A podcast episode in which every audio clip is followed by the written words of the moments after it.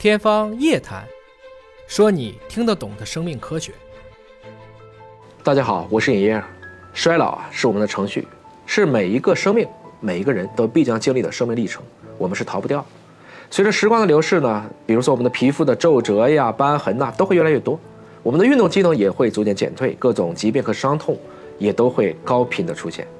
我们的身体会越来越弱。所以自古以来，人类都在追求着长生不老。甚至返老还童这样的美好愿景一再出现，文学作品、电影、电视都充满了这样的描述。《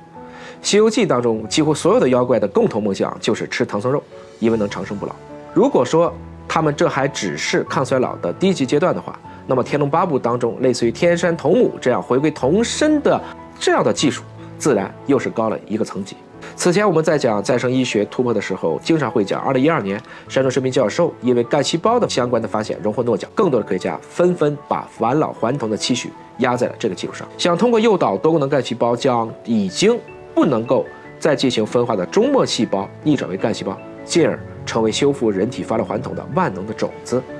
当然，近年来还有不少的研究都把关注点放到了衰老的机制上，也就是说，想彻底的了解我们为什么会变老。随着年龄的增长，我们为什么肌肉会变小变弱？受伤之后的愈合能力为什么越来越差？它背后的原因到底是什么？二零二一年十二月呢，美国匹兹堡大学的研究团队在《自然衰老》杂志当中发文指出，老年小鼠的肌肉的功能下降和肌肉修复受损是由细胞外囊泡所致。这个研究发现呢，细胞外囊泡会将一种名为 c l o s o 的长寿蛋白，它的 mRNA 传递给肌肉细胞，从而促进肌肉细胞的再生和。损伤后的修复，但是因为衰老的血液当中呢，c l o s o 蛋白它的 mRNA 会显著的下降，也就是信号强度不够了，这就解释了为什么肌肉再生能力会随着年龄的增长而减弱。难怪之前也有研究显示，年轻的血液的确可以提升老年小鼠的认知能力。这个实验是这样设计：实验人员呢从一些年轻的小鼠当中抽出血液，然后去掉常规的血液细胞以及凝血因子，再把收集到的血清直接注射到老年小鼠受伤的肌肉当中，看它们的肌肉有没有什么变化。结果证实，接受了这些年轻血清的老老鼠们，它的肌肉有了明显的改善，特别是肌肉的再生功能有了明显的提高。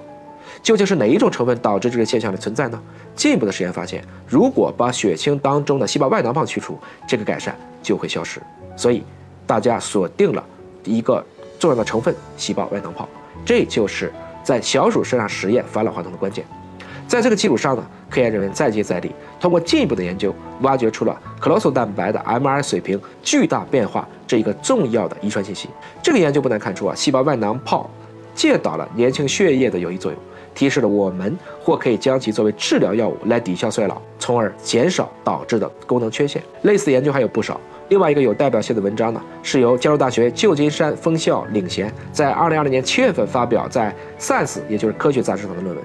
这个论文显示的，久卧不动的年老小鼠，在接受经常运动的年轻小鼠的血浆注射后，能获得大脑有一个再生的神奇效果。他的研究显示呢，小鼠运动以后。肝脏可以分泌一种叫做 GPLD1 的蛋白质进入血液，从而介导了这种因为换血而变年轻的神奇效果。当然，应该在这里必须再强调一下，这两项研究成果都是小鼠，而并非人类。那么，这个有效的结论在人类身上好不好用？甚至这个研究未来可不可能上临床？这有一个巨大的伦理问题。目前还只能说呢，抗衰老的研究方面已经出现了新的曙光，或者说蛛丝马迹。路将走向何方？我们拭目以待。